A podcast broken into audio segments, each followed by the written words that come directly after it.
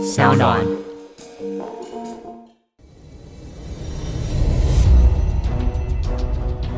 什么是正义？什么是真相？跟着台湾剑士权威阿善师，重返那些离奇、轰动的命案现场，请听阿善师的剑士实录。各位听众朋友，大家好，欢迎收听今天的阿善师的见识实录，我是见识专家阿善师谢松善。大家好，我是子荣。我们阿善师的见识实录在今天呢就正式迈入了一百集喽。我们在之前呢也跟大家分享，我们这一次呢会有一个表单的活动，要抽出书籍。那截至上周为止，我们总共收到了四百一十五封的表单留言。那大家的回馈啊，或者是建议，其实呢，我和阿善师还有我们的团队都想呢好好的回复给大家喽。所以呢，在这一集的节目当中，除了我和阿善师之外，我们也特别邀请到就是我们幕后的。的制作人小韩来跟大家呢分享这些听众朋友们所提问的所有问题哦。而其实小韩呢，他也是我们节目的第一位听众，因为每次呢都在现场的帮我们录音呢，所以呢都可以掌握我们节目当中的第一手消息。那每一次录音之前，其实都会和我还有阿善师先对过脚本，之后呢再喊下了三二一，就会开始录音。其实从头到尾哦，都是坐在旁边听我们，或者是跟着我们一起透过了远距的。方式来线上录音，然后后面呢还有检查档案啊、上架，其实呢非常的忙碌啊。所以呢，我们在今天的节目当中呢，特别也邀请到了制作人小韩一起来加入节目，欢迎小韩。耶，大家好，我是小韩啊，有点紧张，因为第一次跟子荣跟老师一起在节目上，你们呢又是那么字正腔圆，就是口齿非常清晰，所以我就想说啊，我今天一定要好好的扮演一个老师跟子荣的一个粉丝的角色，来访两位一些听众朋友们很想知道的一些问题呀，然后并且在节目的最后，我们就要请阿善师跟子荣来一起抽出这次十位的幸运儿，就可以获得老师签名的台湾大案件事现场。那请大家务必听到最后哦。那阿善师见识实录其实已经总共录了第一百集了，这次就是第一百集，真的非常不容易。那我想要问阿善师跟子龙们有没有自己最印象深刻或是最喜欢的一集节目呢？呃，第一个呢，我其实我们做这个节目呢，大家付出蛮多的，也蛮辛苦的。我有个感受，因为每一个节目、每一个案件的背后，都是一个。血淋淋的一个故事，从里面呢，我们只是跟大家呢阐释这个故事呢经过案发的经过，还有呢就是警方破案的辛苦。不过最后呢，还是要提醒大家，很多案件的发生都有因果关系。哈，你种什么因得什么果啊，这是我特别要跟大家呃说明的。所以每一个案子呢。我们在录完之后呢，其实心里也都是蛮沉重的哈。只是呃，为了分享给各位听众朋友，也给大家做一些警示，好，所以呢，我们呃，对每一集啊，已经一百集了，对每一集我们其实都做的很辛苦、很认真。那我印象最深刻的一集呢，就是第二十九集。那二十九集呢，就是。讲到呢，那个林宅血案，啊，林义雄呢家几乎全家被杀的这个林宅血案，那林宅血案呢，包含林义雄的妈妈，还有呢他的大女儿，双胞胎女儿，还好呢，大女儿被救活了，没死。大女儿最后他们举家呢有到美国去，啊，大女儿也在美国念书，哦，结婚生子，当然后来有回到台湾。所以呢，这个故事呢，虽然经过四十年左右了，到现在我还是不能忘记。好，虽然我谈到这个案子，这个现场的那种恐怖的情景，跟作案残忍的这些血淋淋的那些状况呢，其实都还萦绕在我的脑海里面。所以每一年的二二八呢，对我来讲，当然二二八有二二八事件的一个历史背景。不过二二八对我来讲呢，它就是林宅血案，因为当时我是一个菜鸟，当天又是我值班，那整个案子都是我 handle，当然有很多的一些学长啊等等这些来帮忙我。不过那个案子晚上要整理证物啊，要写报告的时候，其实血淋淋的东西呢又开始浮现在我的脑海里面。那当天晚上我记得呢，几乎我睡不着觉，因为呢所有悲惨的这些一幕一幕的就在我脑海里面，好开始呢萦绕着。哦，一直到天亮。当然，因为那时候年轻，好，所以啊，一天睡不好觉也还没有关系。不过，这个案子呢，在四十年后，我还是呢没有办法忘记。好，那以当事人林英雄来讲呢，更是沉重跟悲痛。虽然呢，林英雄后来呃有被交保出来，然后呢到医院的时候，包含当时呢一些呃党外人士康宁祥啊等等。首先不敢告诉说他家里发生什么事情。哦，最后呢，林英雄知道是他的妈妈过世了，当时林英雄呢就非常的难过，最后在知道他的双胞胎女儿也遇害了，他整个人呼天抢地。哦，所以呢那种状况虽然我没有亲自看到，可是现场的这种悲痛对我来讲还是非常的深刻啊，所以。这个这个案子呢，因为现场的破坏以及歹徒的这种专业性，还有呢，当时候的见识没有那么进步，收证呢也没有那么完整，那现场也被破坏了，所以这个案子到最后没有破案。讲的很多案子，大半都是有破案的，不过林仔血案是没有破案的，所以这个案子对我来讲呢，是印象最深刻的。不过我想。在我的书里面也有提到，我们呢有两种惩罚，一种是司法有形的惩罚，哦，就是司法你做的坏事被警察抓到了，然后关你多少年，判你无期徒刑、死刑；另外一种是无形的惩罚，它是道德的惩罚。这个道德的惩罚呢，它会如影随形。一个人做的坏事，你要把这个阴影、把这个梦魇去除掉，是。不可能的，这是我的认知啊，所以呃，在这个案子里面，我在想呢，可能歹徒啊，在即使做了这个案子，虽然司法没有办法惩治他，但是呢，道德的惩罚是永远会如影随形啊，真正判他心里的无期徒刑。那另外呢，一直觉得呃很纳闷的一题就是呢，吴尸命案。哦，就是女老师张静华失踪的案子，到今天为止，女老师还是没有办法找到她的尸体。但是呢，我认为嫌犯李正卫呢，应该是涉嫌重大，可是他就不讲说女老师到底在哪里。但是呢，我们找到了一些基证，哦，像车后的血迹啊等等，他又没有办法做一个合理化的解释，为什么他的车后？后行李箱会有第六状的血迹，他没有办法做一个合理的解释。还有呢，他没有办法解释为什么晚上他开着他妹妹的车子在北海岸绕了一圈。哦，他到底去干嘛？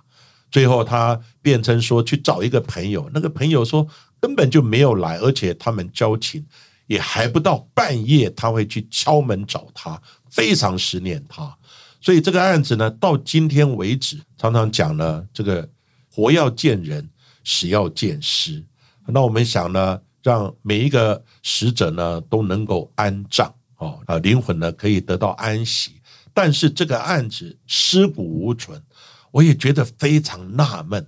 我们认为歹徒应该是他做的，可是他为什么矢口否认？到现在也不讲尸体到底在哪里？让他的家人没有办法给张建华老师呢好好的安葬啊！我觉得这个案子是我一直觉得很纳闷的。他也是国内非常知名的，到今天为止尸体没有找到，但是呢人已经被判无期徒刑，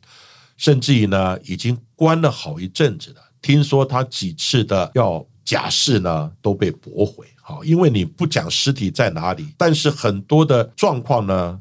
研判推论应该是你做的，那有一些基证你又没有办法合理解释，可是你就是矢口否认，那这样子的话，对王者来讲呢，讲起来也是不公平的。像是我呢，其实在这一百集当中，其实案子真的非常的多，而且其实我们除了是一百集之外，也是我们做阿善是见识实录刚好满两年的日子，一百集有两年，对啊，两年真的非常的久。还记得刚开始我们可能一集。在之前，我们就要讨论好久，然后案子我们也是从原本写的非常的零散，到最后呢，就是希望可以把它写得更多元啦。所以在这一百集的节目里面，其实真的要说印象深刻，其实对我来讲有还蛮多的。不过其实有一些是主题性，是让我觉得我会很印象深刻，因为我觉得这些案子就讲起来会觉得很很可惜，或者是有点。有点残忍，像是我自己很不能忍受的案件类型，像是性侵的，然后儿童虐待的，或者是那种无差别攻击的，就是完完全全不懂为什么会有这样子的一个人存在。像我们在节目当中也讲到了，还蛮多，就是不管是在儿少保护啊，或者是妇女权益上面的一些议题，其实我觉得这些都是大家应该要从这个案子当中有所教训的。像我之前在写那个日本的东京沙林毒气事件的时候，我就觉得说，哇，如果这件事情真的发生了，在不管是在台湾或者在世界各地，其实是一件很可怕的事情。因为毒气嘛，就是会蔓延到了很多的地方，而且它是无差别的攻击，所以如果真的发生的话。到底会发生什么样的一个状况？我真的是难以想象。然后这个毒气或者是这种病毒啊，其实都是很难以破解的。如果真的是蔓延开来，可能会遭受到了很多的这些后续的一些伤亡或者是灾害都有可能。不过其实做了那么多集节目，还是有一些比较特别的啦。那那时候我们也特别做了这个“谁是被害者”，教大家看当中有些见识的一些 paper 啊，或者他们在呃影集当中写的对或不对的这个地方。那记得为了要写这一集，所以我和老师应该就在那一个礼拜就疯狂的把那个剧看完。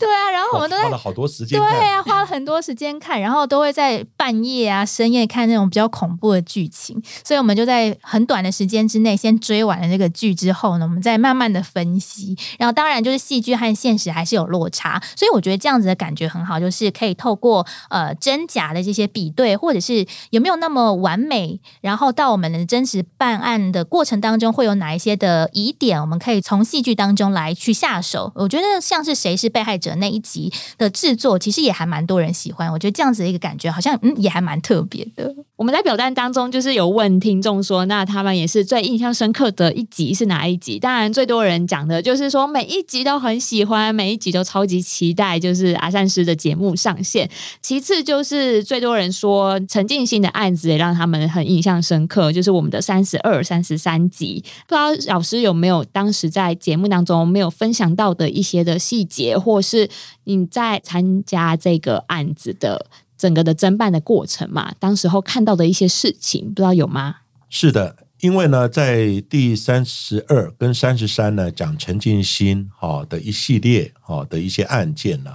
那上次我们也有把时序。啊，在那个案子里面有把时序啊整个列出来。那几乎呢，案发的地是在新北，哈，就是以前的台北县。但是呢，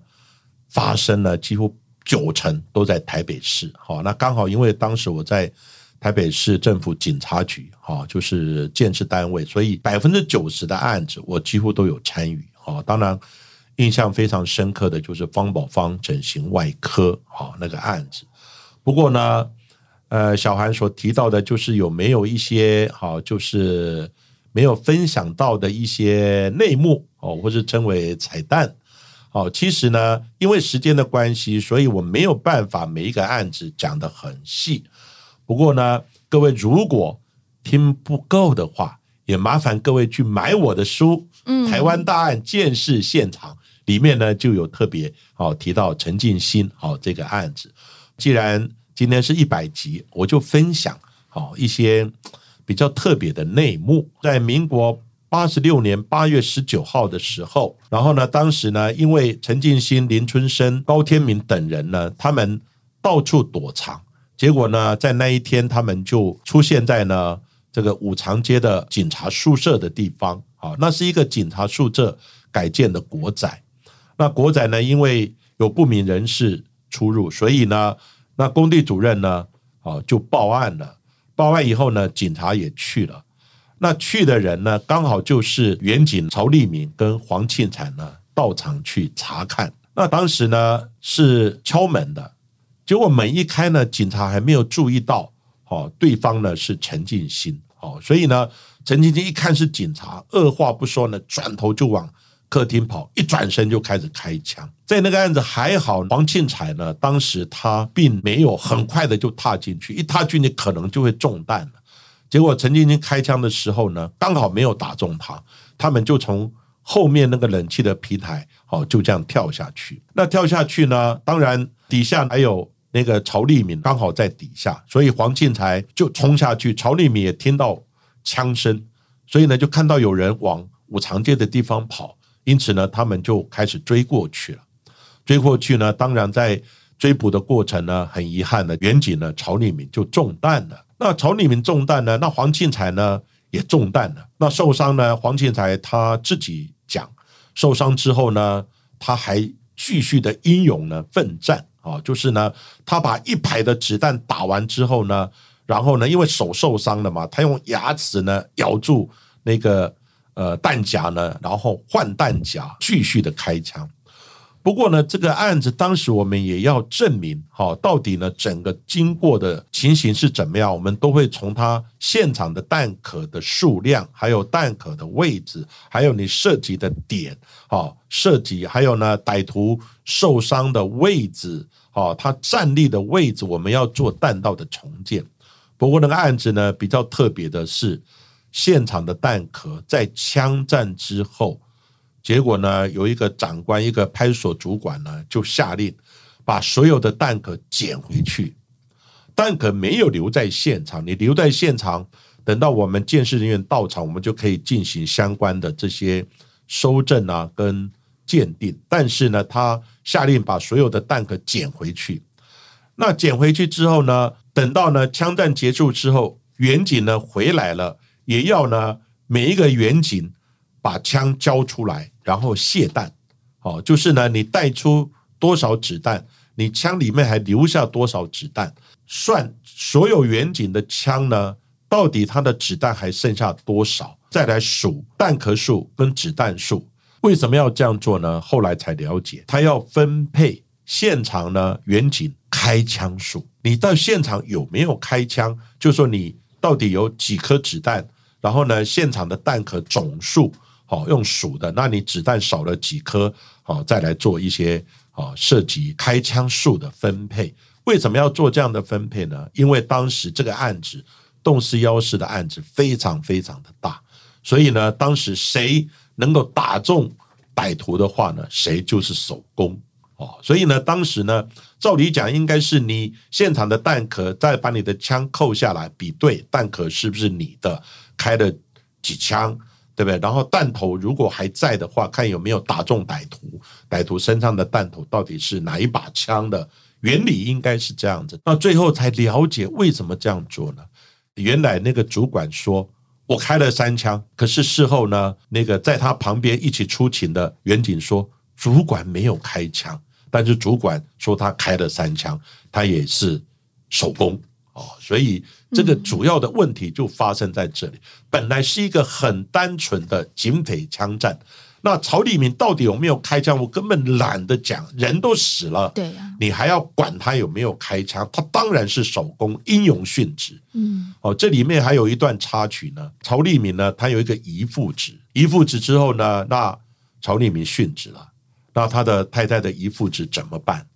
对不对？后来呢，除了当然有一些相关的这些。警察抚恤之外，让我很感动的一件事情，这是这是事后我才知道的。有某一家的一个集团呢，就是一个集团的一个老板，哦，就是就当然我们不要讲说是哪一家，有一个集团的老板呢，知道这个事的之后呢，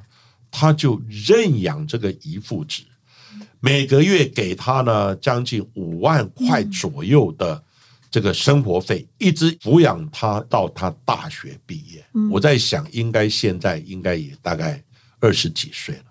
哦，所以呢，我非常钦佩这个企业集团的这个老板，哦，这是呃，另外也算内幕之一了。不不过呢，这个案子呢，后来检察官因为呢有人就举报了，说主管没开枪，他说他开枪，那我们到现场弹壳也捡走了，没有办法去做鉴定，当然就有人举报了。举报以后，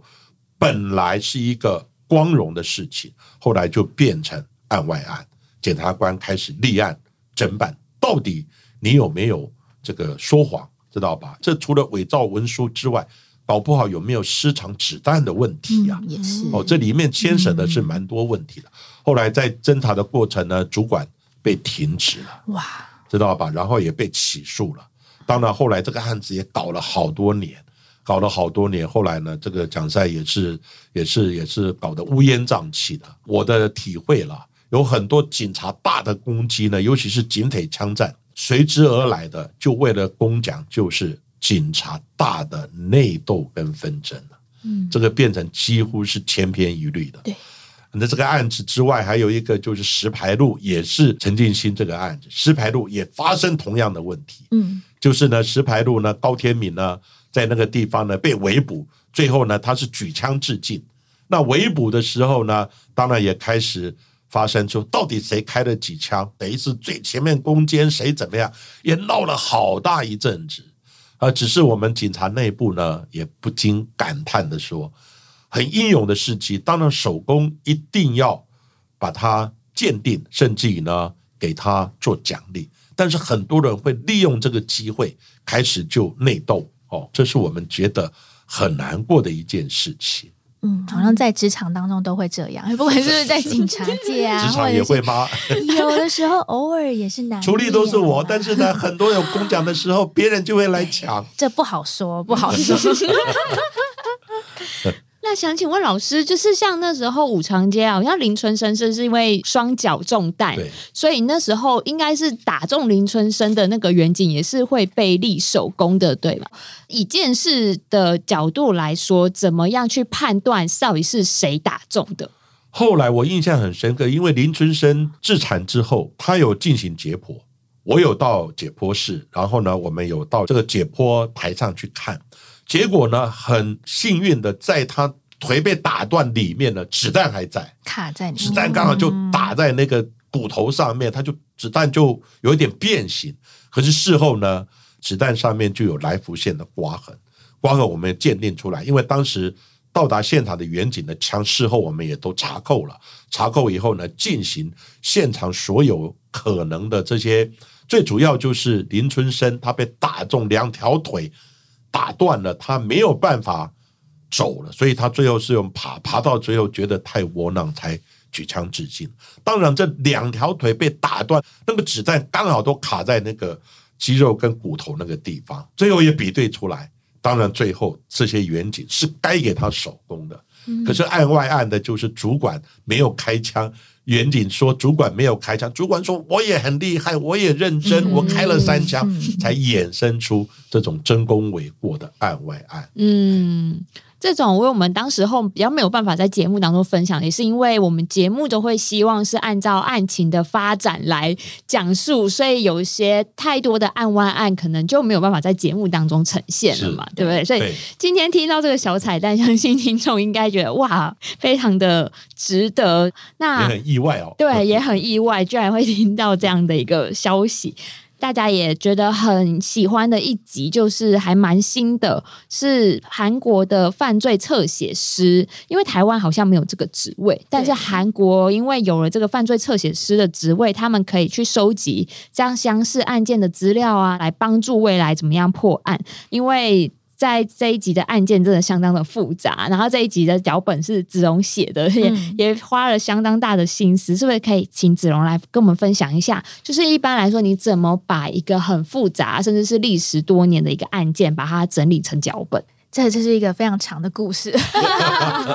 先以这个案件来讲，因为那时候我们合作的是出版社嘛，那时候就是有出版一本《今天也要去见杀人犯》这本书。那那时候因为这本书我还没有看过，那因为太多内容了，所以我就那时候就会问出版社说：“哎，有没有比较推荐的哪一个章节？毕竟他们自己校正啊，或者是看的，他们应该有非常多的一些细节，或者是觉得哪一篇比较精彩、比较有代表性，所以他就推荐了这一个案件呢、不过这个案件其实我当时光是看这一章，其实也没有很长，我就大概看了两三遍，因为觉得说哇，这个细节也太多，这人物的关系也太复杂了吧。然后一下子又到哪里，一下又怎么样，然后之前又在哪一个地方又怎么样，就是真的非常的复杂。不过我觉得这个案子其实很难写的是，因为我们像写其他的案子，不管是刚才老师讲到，比如说林宅啊、陈静心的案子，其实像不管是呃大案或者是在台湾的小案，其实多多少少都会有一些新闻的露出，不管是纸本的啊，或者是呃电子的，甚至是有一些是影片的的一些相关的资料，其实都比较好收集大量的资讯，因为每一个可能呃新闻媒体写的角度或者他们想要追求的方向是不一样的，所以你就可以从大家不同的面向一起算是会诊，成为了我们可能一集当中的部分的集数。但是像是犯罪侧写师，这个我就是要照着书中的内容，然后去。去挑选你要讲什么，因为太多的细节，其实讲太多，大家可能也会听得不飒飒，而且我们时间也有限，所以在没有其他相关资料的状况之下，只能按照着它的原本的模型去走嘛，所以就要尽量的把人物啊，或者是相关的事件做简化，所以在很多细节上面，当然没有办法像书籍当中讲的那么的清楚，所以这个案子是比较特别，因为它就是单一的来源，我们要去写成一个案子。不过像是其他的案件，其实真的都。是有蛮多的一些呃可以找到的一些素材，像是真的是网络上面的各个新闻的资料，真的是我们的救星。因为每一个，尤其是大案，一定会有很多人会写嘛，或者是有很多参与的人，他们也可能会写出一些他们当时参与的不同角度的一些相关心得，所以就可以从网络上面先呃先片面的搜集到了蛮多在当时现场的新闻资料，或者在后续可能呃他在被判决的一些结果等等的。那我像是我自己。也会在网络上面找一些影片，因为也蛮多人会找一些呃案子来做分析。那有些我就会也是上网看一下，哎，他们写的逻辑和方向是不是跟我看到的那个新闻上面会是。相符合的，因为真的发现你找网络上面资料，真的大概找十个会有八个长得不太一样，就有些细节或者时间点啊、内容，甚至有些时间根本都是错误的。然后我就要可能看至少两三篇哦，都写了这个时间点，我可能才敢在上面写这个时间。所以就是在收集资料，或者是尤其是时序上面的排程，其实我觉得是在写稿子当中比较困难的。那有时候比较大的案子，还会去看那个判决书，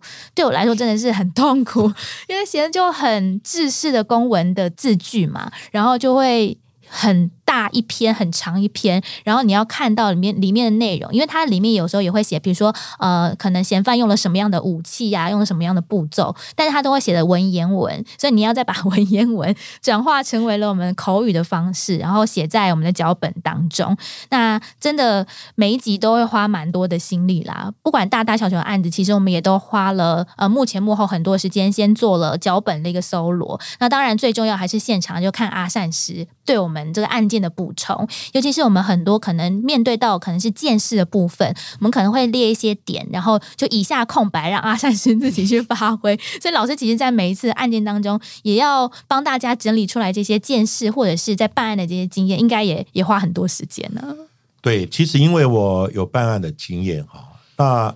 当然也有。听众问到说：“那台湾为什么没有犯罪侧写师？”嗯，其实犯罪侧写师我在节目里没有讲到，就是犯罪剖绘。对，剖绘的话，我们可以从现场、跟从尸体，还有从这个人的谈吐行为之中，哦，慢慢去给他做剖析，哦，就是剖析他的人格特质、心理状态。好，所以呢，像国内呃，基本上只是个案呢的学术研究，哦，像陈进兴案。就有人特别针对他到监狱里面去跟他晤谈，看他成长的过程受到怎么样的一些待遇啊，然后哪个地方是是可能会导致后来他会走上这一条路的一个经历啊，这个就是从他小的时候的感受、家庭的状况等等受的教育，一直到最后他怎么样啊转变啊等等这些，其实做一个剖析了。当然剖析呢。他要花很多时间啊！那在韩国，他是有专业的犯罪侧写师哈，他是受过心理学、社会学很多哦侦查学等等这种训练哦，然后他也可以参与办案、参与讯问，然后从你的眼神、谈吐之中哦，看你哎，就有一点类似从你心里面挖出你你那个主要的犯罪的动机啊、犯罪的过程啊等等，最后呢来看你是不是真的嫌犯，好，主要是这样的。但是因为国内呢对这一部分呢，呃，我们是比较着重在现场的收证、好物证这一部分，好。那另外呢，因为我们国内很多的这个监视器，现在很多监视器，我们案子破的太快了。对呀、哦，所以还不需要。就有人慢慢去嗯从心里去跟你剖析，你到底心里想什么，你到底是不是真的嫌犯等等。好、所以目前国内对这方面在制度上也没有这样的编制，但是呢，学术上是有一些专家，好、咱们在针对呢，像呃陈进兴啊，哈、等等这些案件呢做个案的研究，但是它是可以做很好的犯罪预防。嗯犯罪预防，就是说什么时候这个人会转变，什么样的家庭背景，怎么样的教育，啊，怎么样的遭遇，到最后这个人会变坏，好，基本上这个可以做很好的一个犯罪预防策略的一个参考。那可是像是也有一些听众就说，可不可以不要一刚开始就说出凶手是谁呀、的的，就是可不可以像是警方办案的一整个的经过，最后才发现啊，原来凶手就是他。我们也知道，如果这样子的话，其实听众会听起来觉得哇，非常的高潮迭起，觉得最后有谜底揭开。但是这样子好像还是有一些的困难度。当然，我们也做过这样的尝试啦。但是，可不可以请子龙分跟我们分享一下？你之前也尝试过，对啊可是后来你觉得我觉得有点有点困难，因为很多的时候我们还是要以主角的背景去做出发，嗯所以我们要避开他来讲，就觉得有点不是每个案子都可以这样子写，因为有些你要讲出他是谁，才有办法推进这个。有点像是游戏，你才能进入到下一关。就是你就不能一直卡着，就是故意一直不写他是谁，但是你就会没有办法推进。比如说他是因为受到了，比如说家人的刺激，或者是情感上面的刺激，但是你又一直不说他是谁，这样我们的文稿就会很难进行下去。所以我们很多的案子反而是用人来出发，嗯像是我们上一集讲到，以张习明就是要以张习明的这个背景啊，或者是我们的呃集团为出发嘛，你也不可能就是我们一直不讲说这个。案子的主嫌是谁？到最后才想说啊，其实我们抓到的是张习明的犯罪集团。其实还是要看案子啦，像是这种案子以人或者是比较大的一个目标物为出发的，就很难。就是真的埋到最后，我们才讲出哇，原来凶手是谁。其实小韩自己写案子也是这样吧？对，我记得九十三集那个神棍谋财害命案案子，因为那个凶手他是因为一个案外案的一个曝光，就是他在五六年前也曾经因为下毒，所以警方调查到这件事情，才发现那他跟现在这一起要侦办的案子也是下毒，应该是有关联的。所以，啊那我们必须先提到这样的一个案外案，然后接下来再带回这个案子。那所以这个凶手的身份就会好像在提早曝光了，对啊然后最后警方才哦确认他就是凶手。嗯，这个以我专业的立场来看哈，你要一下子每一个案子都用很悬疑的叙述哈，嗯，其实那个只有到现场，根本我们还不知道答案，啊也不知道凶手是谁。嗯，然后你要去从现场的尸体的状态啊、沉尸的情形、血流的血迹形态，然后呢，这种物证的状态，一点一滴玩拼图，这个就好像就是，所以现场重建我们称为拼图。嗯拼图是真的，你根本不知道是谁，因为没有答案嘛。可是你要从这些相关的侦查过程、现场的基证等等，慢慢一点一滴去推论。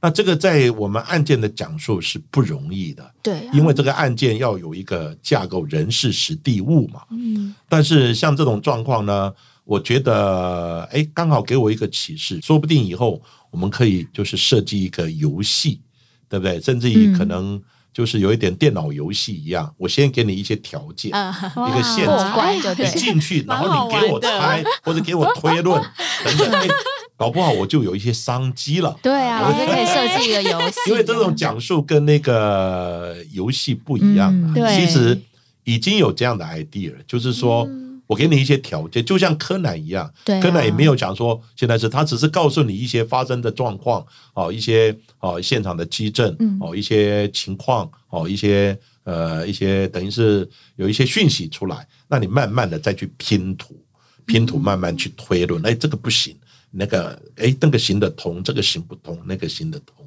啊，这位各位以后慢慢的拭目以待，嗯说不定会真的有这个游戏出来。已经好像有游戏公司有这样的 idea。好，请我们的听众拭目以待，大家应该很敲碗期待。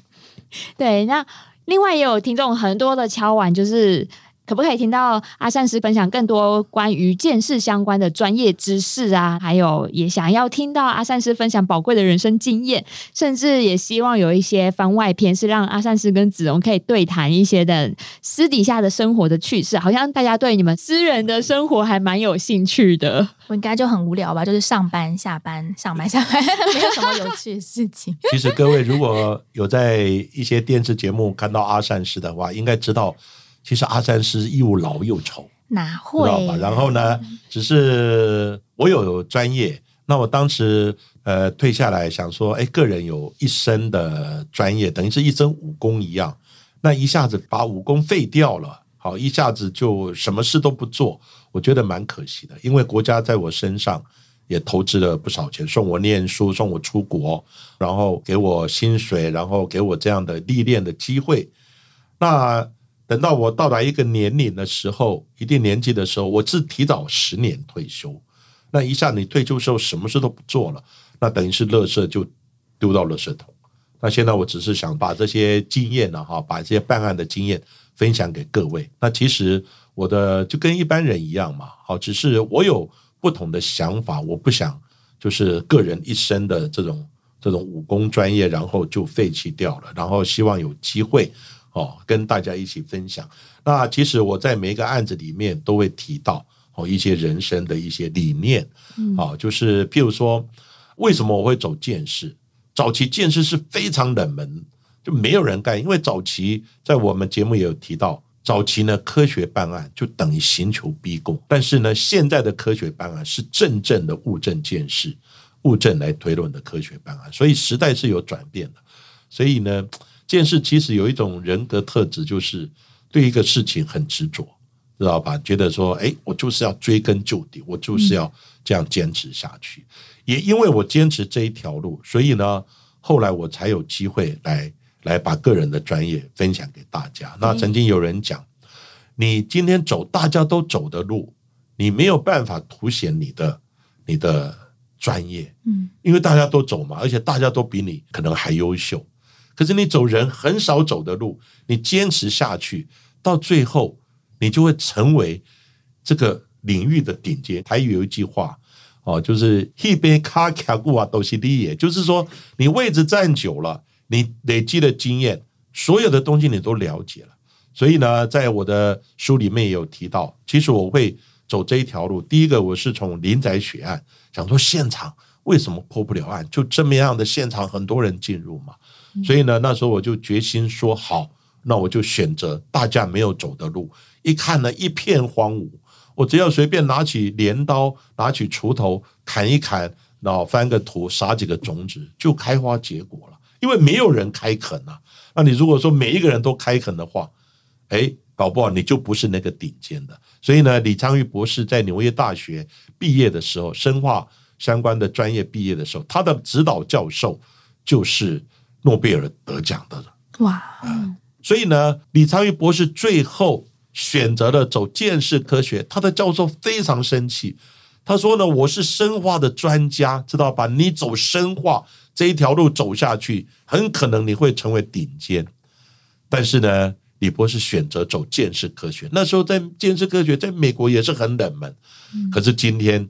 他的老师终于肯定他了。他说：“你走见识科学走对了，因为你走生化呢，你说不定不见得会成为那么多的的专家之中的顶尖者。好，所以呢，你今天走到建设单位，你认真下去，你又有专业，你就会变成非常突出。我想这个部分呢，也顺便跟听众朋友大家一起分享一下。好，最后就是在表单当中啊，就是大家有对阿善师跟子荣说的话，那每一则阿善师跟子荣都有看过，不过就是很可惜，我没有办法一一在节目当中念出来。那我就这边带大家念几则。那其中有一则，因为他的留言当中就是带着他自己的亲身故事，所以我想说，我们可以在节目当中来分享他的故事，也请阿善师也可以给他一些的回应。好，这位听众是子宫，然后他说。我很尊敬阿善师，退休后依然在传递这些的知识。我虽然人生离这些命案很远，但是我曾经是家暴的受害者。我爸爸是很冷静面对警察的那种暴力者，他家暴我妈，所以当我妈逃出去，然后我报警之后，警察来的时候，他已经把家里整理好了，又抱着我年幼的弟弟，感觉就像是一个安详和谐的家庭。他就很镇定的面对警察。所以显得我妈逃出去很像是疯子。她那时候全身上下都是被我爸爸泼的羊肉炉汤。当时警察并不觉得他会家暴，也不相信我和我妈说的话。所以听到阿善师对于犯罪者心理手法还有各层面的分析之后，我就有种身为不被信赖的受害者，有一种被平反的安慰感。另外，我也报名了阿善师在东吴的课程，因为好尊敬阿善师，而我多么希望，就是人是因为美好而从事正直，不是因为害怕下地狱所以才正直的。那么，请阿善师可以给他一些的回应。谢谢这位呃职工的听友哈。当然，我看了你的留言之后，这整个你家庭的一些呃遭遇哈，其实我。呃，心里也蛮多的感触哈。其实我也处理过很多家暴跟虐童案子，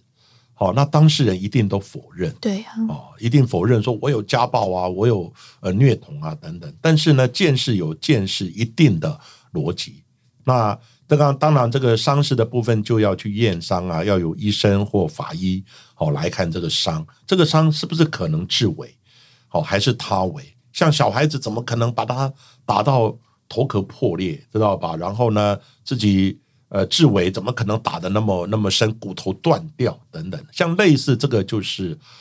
医学呢跟法医方面的专业。那你专业如果验伤验出来之后，那你说爸爸装的若无其事的，其实现在我们的家暴跟性侵虐童的处理都蛮专业的，有社工会介入，好，然后呢，另外也有。呃，家暴的专业的警察，哦，还有呢，就是家暴专责的警察，哦，性侵虐童，好像妇幼队，哦，妇幼队他们对虐童、性侵啊，哦，妇女家暴啊，其实他们也受过很多专业的训练，不是你否认啊，你装的好像呃是一个好好先生哦就没事了，其实只要去验伤，医生讲的这个一定是他伪的，他力介入的，哦，基本上那。他的介入也不可能自己打，自己打的方向跟力道都不太一样，哦，所以那当然一定是爸爸打的，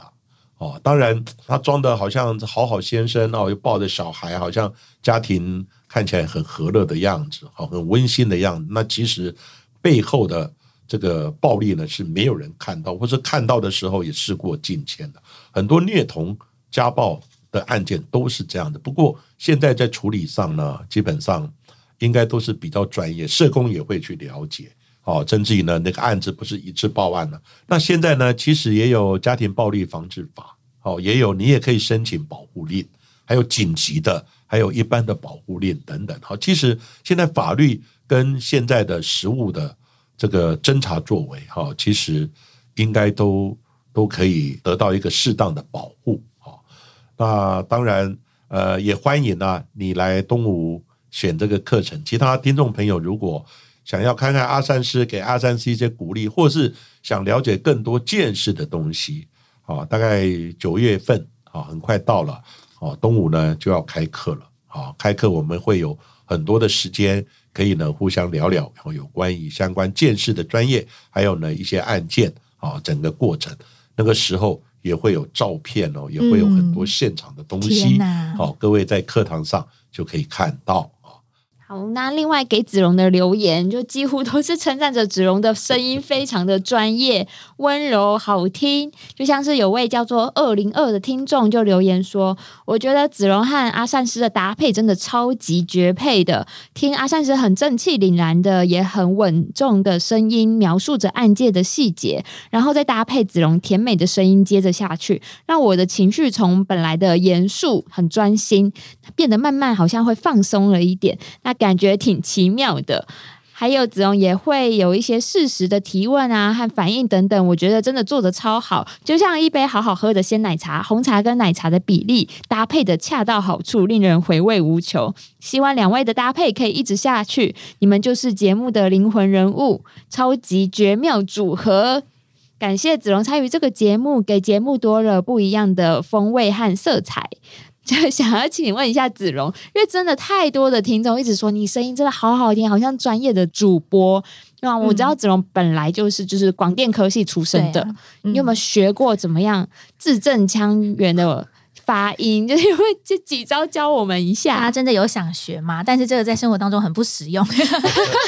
其实就是因为呃，我的学习就是从广电出身的嘛，然后因为又工作在广播电台工作了七八年，所以真的常常会被广播制约。所以我现在只要看到麦克风，我的声音就会跟我原本讲话不一样，这是真的很多人说，但是我没有办法控制。所以我现现在叫我随便讲话，我也我也是可以啦，就是我平常讲话就是这样，就不要卷舌可是你这样还是很字正腔圆、真的吗？对啊，就是还是很标准。但是就是跟真正的线上的主播或者是我们的前辈，真的比起来就是差太多了。哦我们现在的字正腔圆跟早期他们要求的那个完完全全不是同一个水准啦。那当然只是为什么会有这样的一个训练，只是听觉总是没有那么多的辅助嘛，没有很多的影像啊，没有字幕，所以必须把它讲的。标准让大家不用太花心思去猜这是什么字，或者是包含了什么语气啊，然后语调啊，其实那都是训练出来，所以也是经历过了六七年的工作的洗礼，才变成这样。那声音的音质的部分，我想可能之前大家也有很多的讨论，不过我的音质就大概就是这样，所以要说太过欢乐吗，或者是太过的。轻松其实也也不至于，但是就是希望可以在这个过程当中，也真的是希望可以达到很多听众说的是可以跟阿善师的声音做一个调和，因为阿善师的声音就是非常的厚实，很正气凛然。那其实我有看到有些留言说，就是如果就是听老师在讲的时候，有时候会太过生气，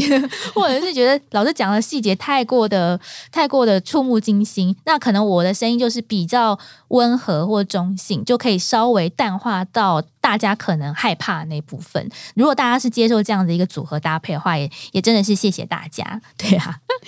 对，其实很多人都说你的声音就是跟老师搭配的越来越好，嗯，毕竟我们录了一百集嘛，总是要对找。真的一百集，总是100集是总是两要年的时间对啊，总是要让我们循序渐进的，好不好？我们也是一边做边学习呀、对不对？真的，谢谢听众朋友给我们很多的回馈跟支持。那在节目的尾声，我们就要来真的来抽出有回复我们这些表单的听众，总共四百一十五位。然后我们现在就要邀请阿善师跟子荣按下抽奖的这个键，等一下他们就会跑出名单的序号来，然后我们再请子荣用专业的语调来帮我们公布得奖名单。好我现在可以按了吗？好，那请阿善师帮我们按好，我要按喽！三二。一，按了。好，现在要来公布的是前五位的得奖朋友。首先呢是 Elsa、U E、肉包、欧郎，另外呢还有 Legend，恭喜！耶！呜好，那我们哎，接下来那子龙要换子龙来啦，子龙来按这个幸运的听众朋友喽。好，让我来。三二一，另外五位的得奖主是 c o n y 另外还有小鸡、Iris、阿坦、娜娜，恭喜！哦哇哦！谢谢子荣跟阿善师抽出这十位的幸运儿。那我之后就会再一一的发信给这十位的得奖者，再麻烦你们留意你的信箱，然后回复我你的寄送的地址那些的。好，最后了，那我们做了第一百集的节目，就是从二零一九年八月十九号到今天，真的整整满两年呢、对啊，我相信就是阿善师跟子荣，你们会一直坚持着两年做下去。就除了对于自己专业的热情之外，也是一股对于社会的一个责任心吧。不知道你们有没有就是到现在有没有什么一些的感想？其实我刚刚讲，我只是这个退休之后没事干。我常常讲，如果退休之后没有事做，那我们等待的就是人生的终点。我给他四个字，叫混吃等死。那现在呢，其实因为个人有一些呃见识的专业，也看了很多案子哈，所以刚好也利用这样的机会呢，把个人所学、所知、所感受的，好分享给大家哈。其实也是大家给我这样的机会好，当然也很感谢子荣，好也可以好就是跟我一起合作。其实我们这个合作完全是。兴趣跟意志力在支撑，嗯，我们到现在一毛钱都没有的，对，希望赶快大家来赞助我们。所以呢，当然不是说大家一定要掏钱了，只是说其实要支撑两年一百集，各位知道，包含这些来来回回好的一些舟车劳顿啊，还有呢这些我们要准备哦，子荣还要写很多的脚本哦，还有。这个小韩也要写这些啊脚本等等，哈，那我们甚至还要蕊稿，哦，这些过程其实蛮辛苦的，啊，那我们所求为何？好，就是呢，希望也可以呢，把一些好的东西、好的知识、好的案情、好的提醒分享给大家。哎，子荣应该换你啦。对啊，其实这两年真的还蛮长时间，但是也默默就做了一百集。其实在这个过程当中，也有很多的协助啦，包含其实我们在这个整个一百集的过程当中，我们节目非常的坎坷，我们换了三个制作人，而且还有一段时间是我们没有制作人的状况下，是靠着我和老师真的是意志力撑下去。其实我必须得坦白讲，老师还有我，其实有好几度真是。差一点没有退出了，对啊，尤其是老师，其实，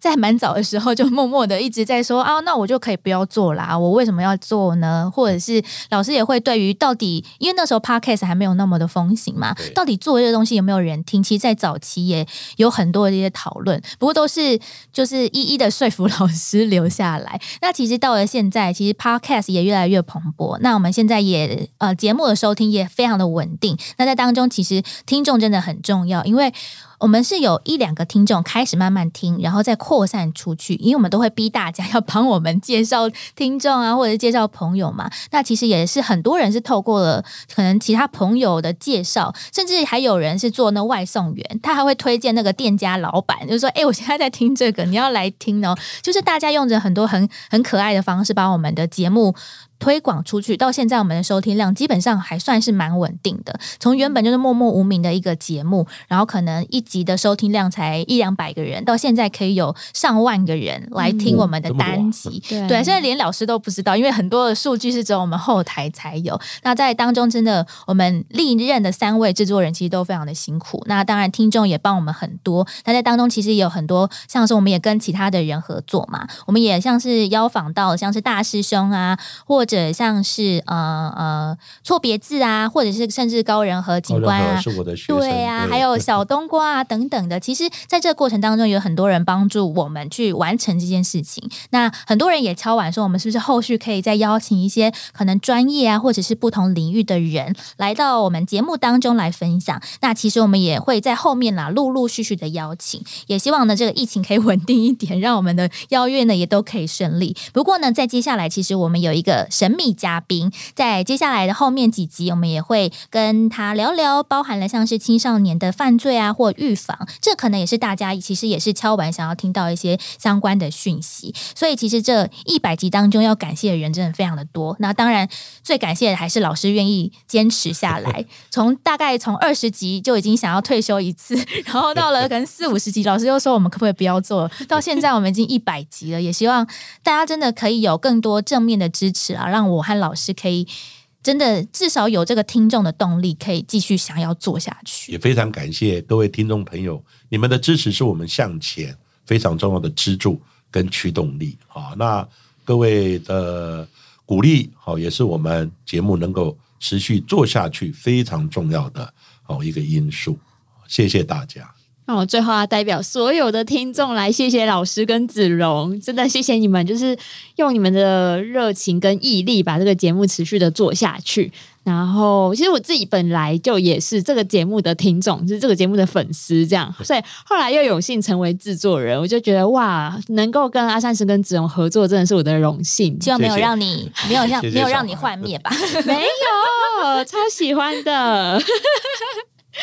好哦，那我们今天的节目就到这边。那在今天的阿善是见识实录的一百集的回馈特辑当中呢，也非常的谢谢大家的持续锁定还有收听，也给我们在节目当中很多的回馈，也恭喜这十位的得奖者喽。那我们今天的阿善师的见识实录就告此告一段落。如果大家喜欢我们节目的话，也欢迎在 Sound On、Spotify、Apple Podcast 还有 KK Box 上面呢来订阅我们的节目，并且踊跃留言给我们，给我们五颗星的评价喽。下一集也请大家继续听下去。